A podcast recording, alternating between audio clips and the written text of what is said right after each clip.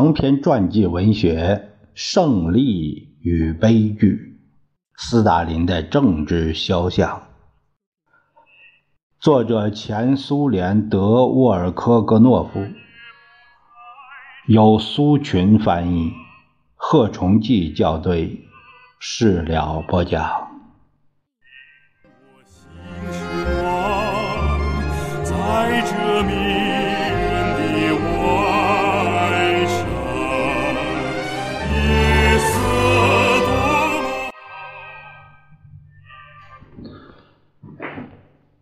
赫伯特·威尔斯在题为《黑暗》的政论报道中这样形容俄国：俄国给他留下了无法挽回的大崩溃的印象。他这样讲讲。并不过分。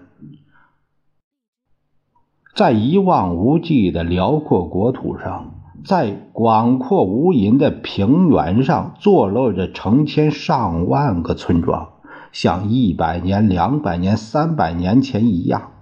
夜幕降临时，所有村庄都陷入死气沉沉的黑暗之中。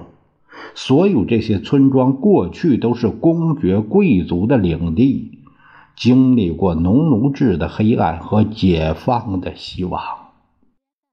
亚历山大二世在一八六一年二月十九日签署的文告中有这样一句话：“信奉东正教的平民们，画十字为自己祝福吧，祈祷上帝保佑你们的自由劳动，保佑你们的家庭平安和社会幸福吧。”但是。虽然农民公社能够在村会上决定自己的事务，但照样被各种苛捐杂税压得喘不过气来。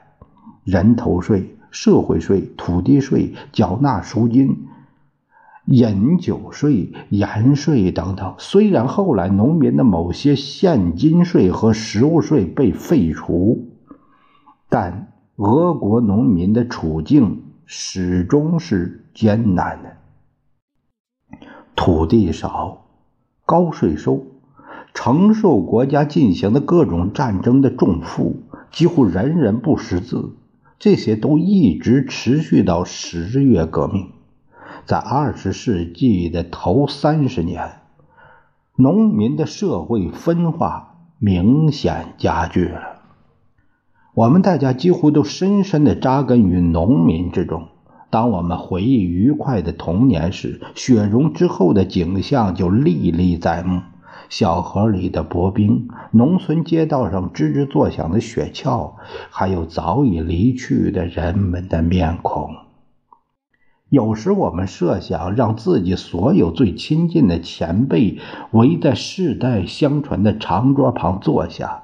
褪色的圣像，俯视着坐在长凳上的农民，留着大胡子的庄稼汉，穿着粗布衬衫，中年的劳作使他们的手变得干瘪而粗糙。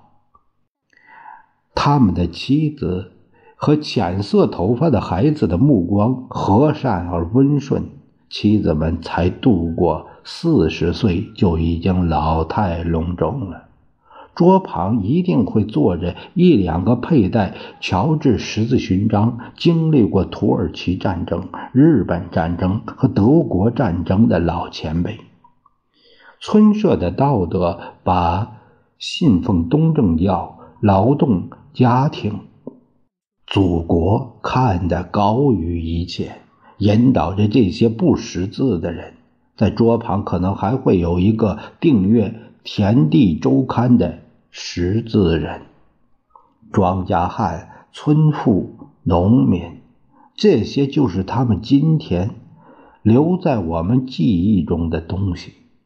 看来，在农民留给我们记忆的东西中，还有干活时的规规矩矩、节俭、轻信和愿意共同耕作等。在三十年代初，我国绝大多数同胞就生活在这个农民的世界中。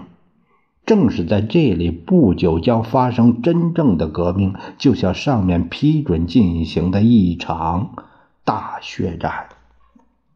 的确，在将地主、公爵、寺院的土地国有化的过程中，在农村发生了第一次激烈的大搏斗。在一九一八年年中成立的贫民委员会向富农展开进攻，富农的土地一半以上被没收。没收来的机器和牲畜分给中农和贫农，结果富农阶层急剧减少，农村出现了更多的中农。新经济政策使得农村可以在完成固定税收后做买卖。早在列宁在世时，一九二三年年底，苏维埃俄国向其他国家出售了约一点三亿普特的小麦。那是如果谁有购买谷物的念头，是会显得令人奇怪和可耻的。在恢复时期，国家的谷物产量有所增加，虽然还远没有达到战前的水平。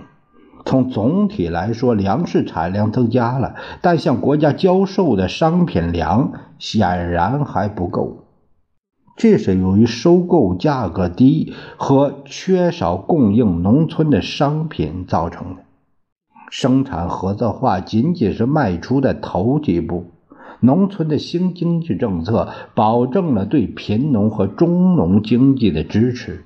虽然在这个时期富农经济活跃起来，但是在政权以无产阶级专政的形式出现的情况下，这种富农经济对国家并不构成威胁。要知道，不应当认为社会主义理想就是号召贫穷。马克思主义仅仅反对靠剥削他人劳动而创造财富，绝大多数富农是通过自己的劳动发家致富的。列宁预见到农村的社会主义改造将是非常困难的，但是他相信电气化、拖拉机和书籍的宣传作用。他认为，为了保证通过新经济政策使农民广泛参加合作社，还需要经过整整一个历史时代。在最好的情况下，我们度过这个时代也要一二十年。弗伊列宁在自己最后的一部著作中论述了合作化的重要性。现在我们有理由说，在我国，单是合作社的发展就等于社会主义的发展。福伊列宁曾口授说，在全面合作化的条件下，我们两只脚就会站到了社会主义的土地上。当然，列宁的农业合作化思想并没有得到彻底贯彻，实现这一指示的许多细节没有揭示出来，没有确定实施的阶段。在一九二三年做到这一切。是不可能的。减少征税使中农和富农的农产品结余，首先是余粮有所增加。与此同时，国家的商品短缺更为严重，因此农民并不急于卖粮食，他们需要的不是钞票，而是机器和其他工业品。城市的供应发生了困难。一九二七年出现粮食危机，富农和中农把粮食暂时存了起来，等待有利可图的价格商品。反对派企图利用日益增加的困难达到自己的目的。例如，加米涅夫在党的第十五次代表大会上发言时，指责领导对农村的资本主义因素估计不足。他实际上呼吁。要使反对富农的方针强硬起来，反对派的代表早些时候还建议要从富农和中农那里强行没收一千五百万至两千万普特的粮食，来弥补供应的不足。政治局在讨论斯大林准备在代表大会做的报告时，英明地否决了这个建议。斯大林在向代表大会做的政治报告中赞同布哈林当时的观点。斯大林附和说：“有些同志认为可以，并且必须采取行政手段，通过国家政治保卫局去消灭富农，认为下道命令盖个印儿就完事儿了。这是不对的。这种手段是轻而易举的，但绝不会是有效的。”我们应当根据苏维埃法治，采取经济上的办法去战胜富农，而苏维埃法治并不是一句空话。谁能不同意这些结论呢？难道这些话不对吗？这些话是斯大林说的呀。但是，全部问题在于，斯大林不仅常常言行不一，而且对农民问题了解的很差。在他的整个一生中，他视察农业地区实际上只有一次。这是一九二八年的事，当时是为了粮食收购工作，他去了西伯利亚一趟。从那时到他逝世为止，斯大林没有去过农村。后来，通过了一系列一个人说了算的，并造成严重后果的错误决定。这充分暴露了他对农业的了解是脱离实际的。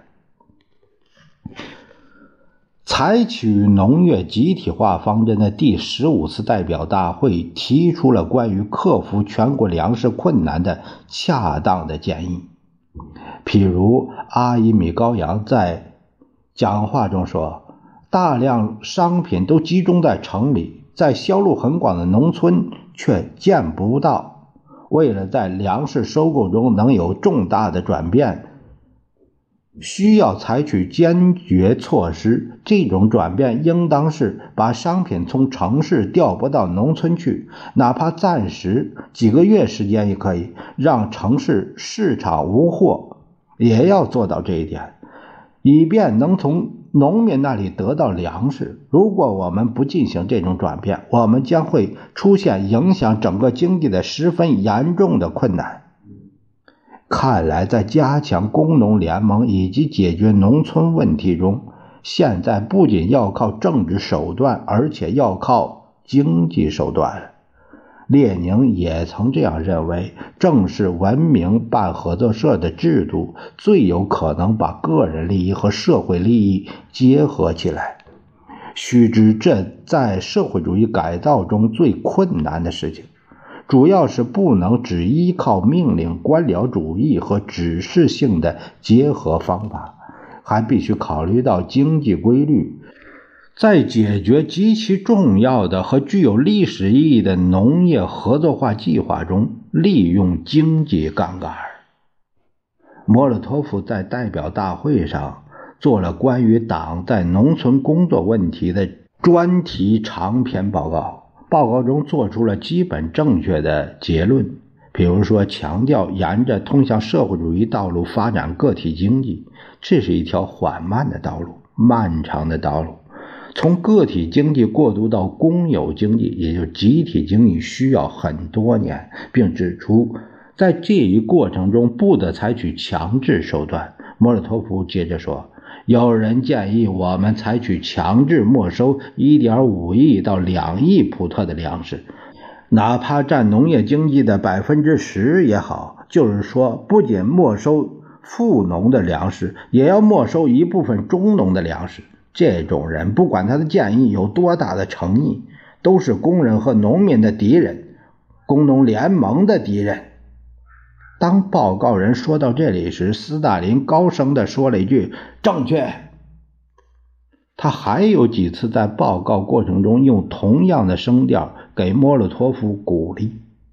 看来，代表大会。制定了一项在合作化中广泛利用经济方法、恪守自愿参加原则和循序渐进的方针。在有关莫洛托夫报告的决议中，直截了当地说：“经验证明，列宁的合作社计划是完全正确的。正是根据这一计划，社会主义工业将通过合作化引导小农经济走社会主义道路。”代表大会坚决谴责了在农民问题上强制采用命令方法的企图。因此，斯大林和当时负责农村工作的联共中央书记莫洛托夫不仅要加速合作化进程，而且首先加速集体化过程的决定就显得更加奇怪了。代表大会过后不久，斯大林开始越来越频繁地阐述，必须在工业化和集体化中也加快速度的看法。他很喜欢后来成为科学院院士的斯古斯特鲁米林写的一篇文章。他在文章中提出了一个指令性经济的信条：我们的任务并不是研究经济，而是改造经济。任何规律都不能束缚我们。没有布尔什维克攻不破的堡垒。速度问题取决于人。